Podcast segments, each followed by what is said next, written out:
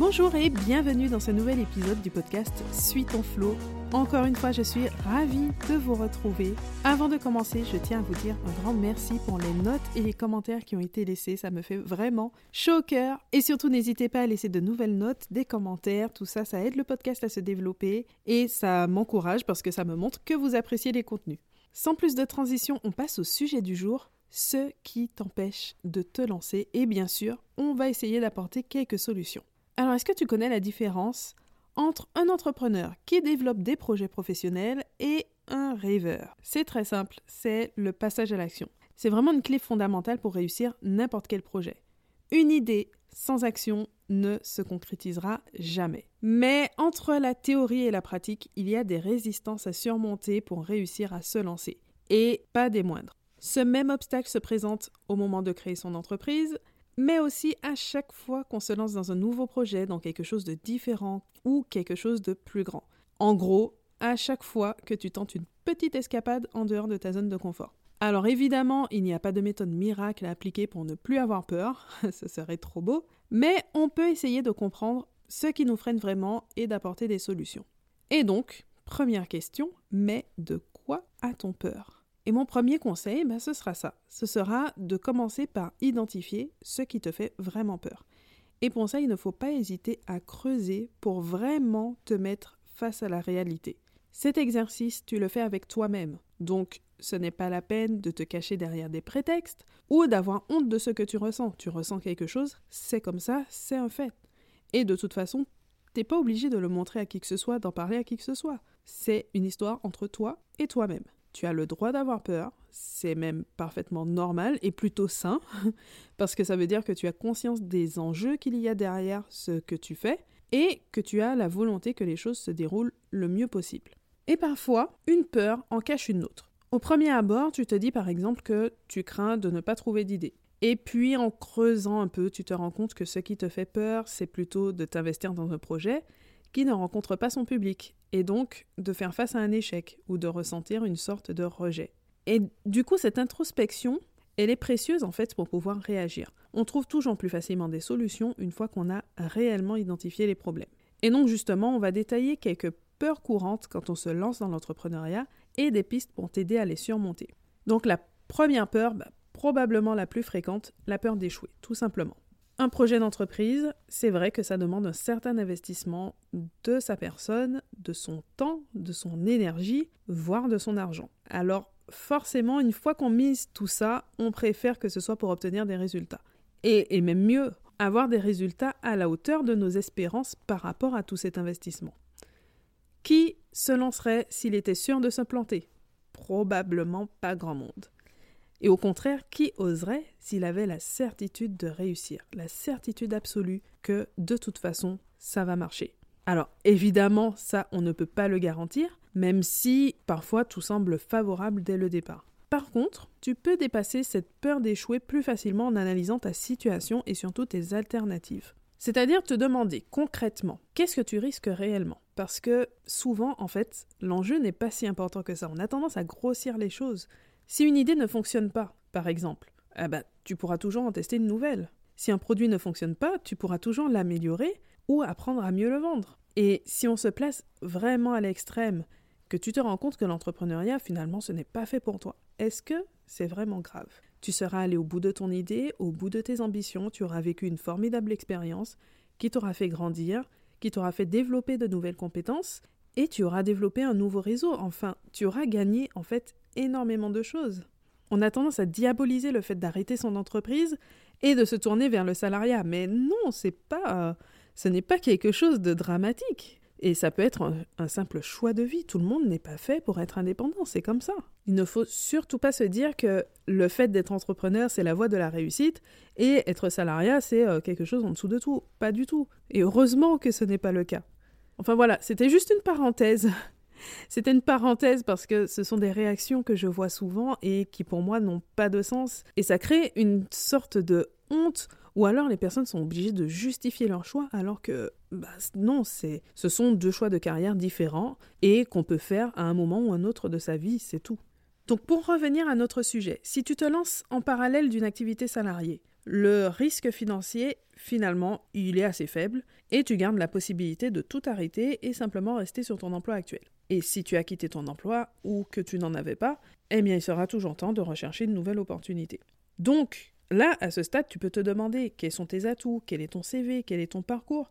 Tout ça, ce sont autant d'éléments que tu pourras valoriser et qui te permettront de rebondir, soit pour poursuivre ton projet d'entreprise, soit pour partir dans une autre direction.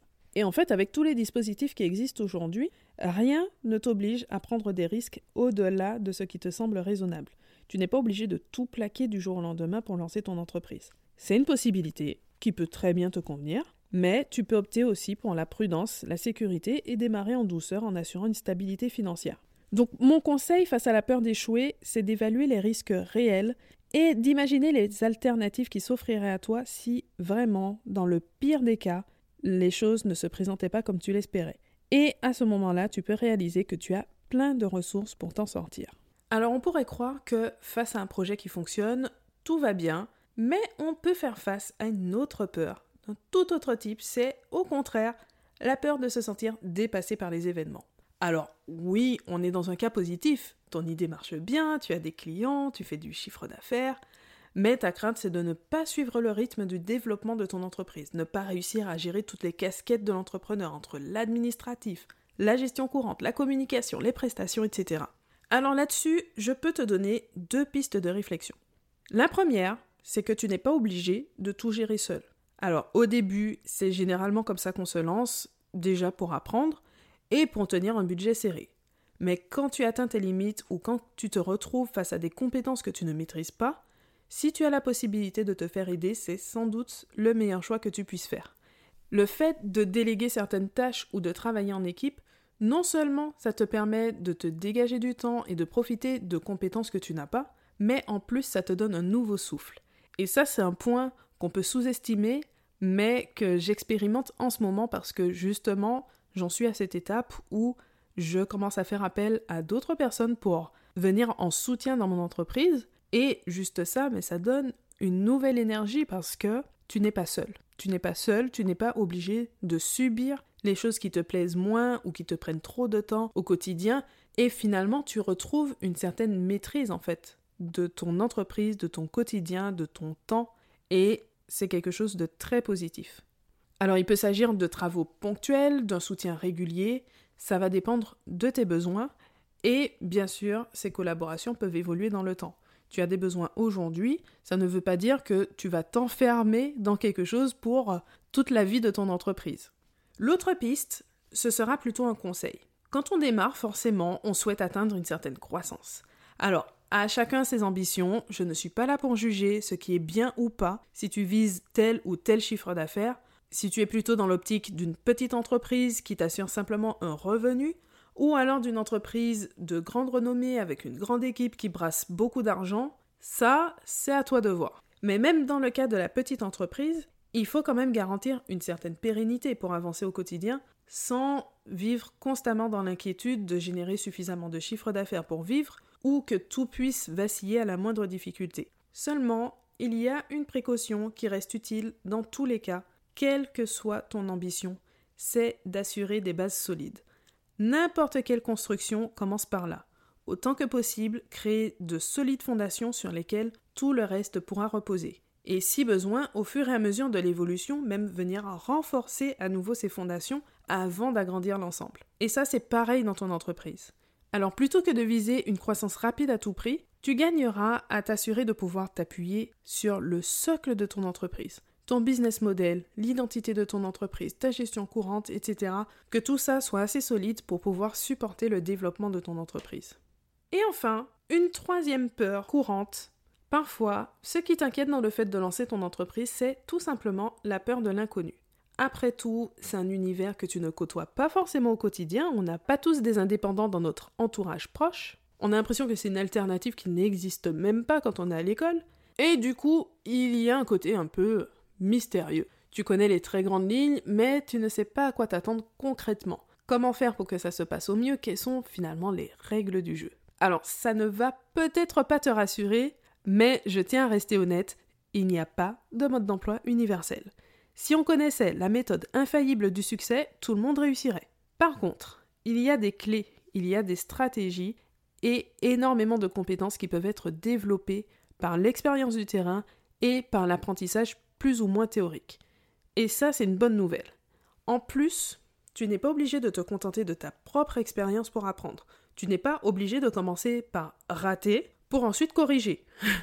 c'est pas systématique. Et tu as tout intérêt, au contraire, à profiter aussi de l'expérience des autres. Alors, face à cette peur de l'inconnu, le conseil que je peux te donner sera très simple. Fais en sorte de réduire le champ de cet inconnu. On dispose de beaucoup trop de moyens aujourd'hui pour rester bloqué à cet état. Qu'est-ce qui te fait peur? L'administratif, le marketing, trouver des clients, définir des tarifs? Alors, lis des articles de blog, écoute des podcasts, regarde des vidéos, suis des formations, bref, consomme du contenu qui pourra dissiper un peu le brouillard. À cette étape, le but n'est pas de devenir spécialiste dans chacune de ces thématiques et surtout pas de t'enfermer dans un apprentissage sans fin et de ne jamais passer à la pratique. Ça, c'est un gros piège et finalement, c'est une forme de procrastination. C'est la procrastination active. Tu es à fond dans ton apprentissage, tu as toujours des choses à apprendre pour faire encore mieux et tu ne passes pas à l'action. Non, c'est pas ça le but, mais simplement de te documenter suffisamment pour que ce qui jusque-là te semblait complètement opaque, ça devienne assez familier. Tu peux te construire une sorte d'écosystème pour nourrir tes connaissances grâce au contenu de quelques références dont tu vas t'imprégner au fil du temps. Et si pour toi l'inconnu est d'ordre général, par exemple, Qu'est-ce qu'un freelance doit gérer au quotidien C'est quoi sa vie Quels sont les paliers qu'on passe au fur et à mesure du développement Tu as accès à énormément de contenu là encore parce que le petit plus, c'est que tu n'as pas seulement les contenus vraiment techniques dans un domaine particulier, mais tu as aussi la possibilité de découvrir le cheminement d'autres personnes qui sont passées par là avant. Il y a les entrepreneurs de grande renommée, mais aussi des personnes qui sont beaucoup plus proches de ta réalité et à qui tu pourras t'identifier plus facilement. Il y a beaucoup d'entrepreneurs qui se sont lancés il y a quelques mois ou quelques années et qui documentent leur parcours, leurs questionnements, leurs réussites, leurs échecs, leurs apprentissages. Et ça, ce sont autant de ressources pour t'aider à te mettre dans la peau d'un indépendant et ne plus te sentir complètement perdu. En fait, tu te rendras compte que tu n'évolues pas seul, qu'on passe tous par le même type de difficultés, et au fur et à mesure, le réseau que tu vas construire comme ça va devenir un de tes meilleurs alliés. Finalement, le plus dur en général, c'est tout simplement de faire le premier pas. C'est celui sur lequel on porte toute la responsabilité comme si à l'instant même, ta vie allait se métamorphoser. Comme si, au moment de créer ton entreprise par exemple, cliques pour valider le formulaire ou tu obtiens ton siret et boum, ça y est, tu es passé dans un autre monde. Heureusement, en général, les choses évoluent assez progressivement pour nous laisser le temps justement de nous préparer à faire face. Et je me répète un peu, mais tu n'es pas obligé de prendre de grands risques pour te lancer. Tu peux démarrer avec un petit budget, tout en douceur, pourquoi pas en cumul d'un emploi stable qui t'assure une sécurité financière. Si tout ça t'aide à faire le premier pas, c'est positif. Ça peut t'aider simplement à te lancer, à te familiariser avec l'entrepreneuriat tu verras si ça te convient, si ton idée fonctionne, tu réajusteras, tu apprendras les fondamentaux, et ensuite tu entreras dans une démarche de développement. C'est parfaitement normal d'avoir certaines résistances, c'est parfaitement normal d'avoir peur, et tu as quand même pas mal de moyens d'action pour réduire ces peurs et comme ça les surmonter plus facilement. En fin de compte, l'essentiel c'est de commencer quelque part.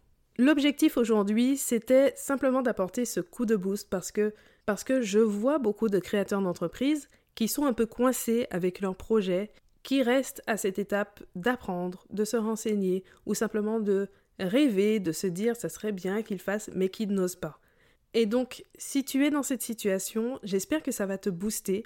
Tu peux prendre le temps de faire ce travail d'introspection pour analyser ce qui te fait peur, voir les solutions que tu peux apporter, agir concrètement sur les leviers qui peuvent te permettre de réduire tes peurs et à un moment, il faut juste te lancer. Le fait de te lancer ne va pas tout changer du jour au lendemain. Ce n'est qu'une étape, et tu auras le temps de voir comment ça va évoluer, comment tu vas progresser. Donc, go Merci d'avoir écouté cet épisode jusqu'au bout. Si tu sais que ça va aider d'autres personnes qui sont aussi bloquées à cette étape, surtout n'hésite pas à partager ce podcast. En tout cas, j'espère que ça fera son travail pour aider à se lancer. Quant à nous, on se retrouve très bientôt dans un nouvel épisode.